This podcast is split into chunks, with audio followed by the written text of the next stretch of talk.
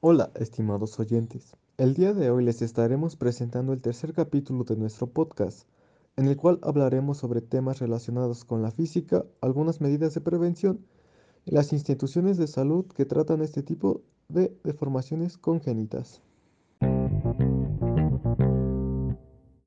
¿Cómo afecta la temperatura y el calor a personas con síndrome de Down, labio leporino y paladar hendido? El exceso de carga genética que presentan las personas con trisomía 21 hace que se genere un desequilibrio en el modo en que los genes se dirigen y regulan el desarrollo y las funciones de diversos aparatos, órganos y sistemas del cuerpo, lo que los hace más propensos a padecer ciertos trastornos o enfermedades.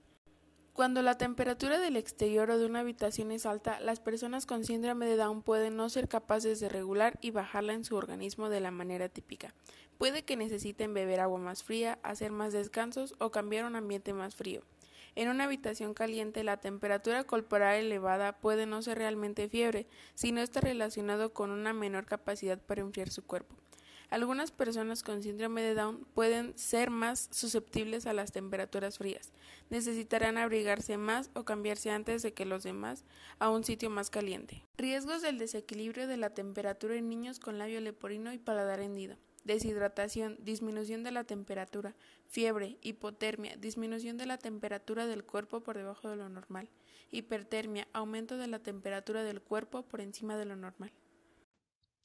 A pesar de que no se sabe con seguridad por qué ocurre el síndrome de Down y no hay ninguna forma de prevenir el error cromosomático que lo provoca, los científicos saben que las mujeres mayores de 35 años tienen un riesgo significativamente superior de tener un niño que presente esta anomalía.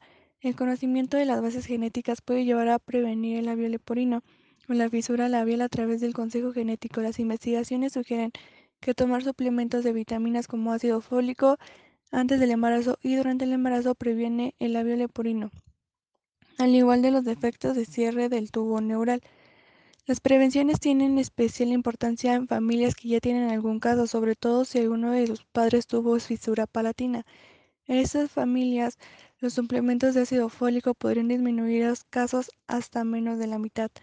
Existen guías detalladas para padres como la del gobierno de Navarra que puede ayudar a entender las enfermedades y el proceso de tratamiento. Prevención. Mediante una cirugía realizada generalmente antes de los 12 meses de edad, puede cerrar el labio y el paladar. La cirugía para el labio leporino se hace tomar ácido fólico antes y durante el embarazo, evitar el tabaco, las drogas y el alcohol durante el embarazo.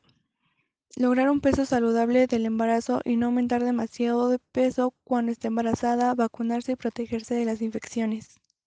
¿Qué instituciones se crearon o han sido creadas para atender los defectos congénitos? El Centro Nacional de Defectos Congénitos y Discapacidades del Desarrollo, NCBDDD, Organización Internacional de Vigilancia e Investigación de los Defectos de Nacimiento. Organización Mundial de la Salud, OMS. Centro Latinoamericano de Perinatología, CLAP. Organización Panamericana de la Salud, OPS. Estudio Colaborativo Latinoamericano de Malformaciones Congénitas, ECLAMC. Estudio Colaborativo Español de Malformaciones Congénitas, ECEMC, y la Fundación Mil sobre Defectos Congénitos.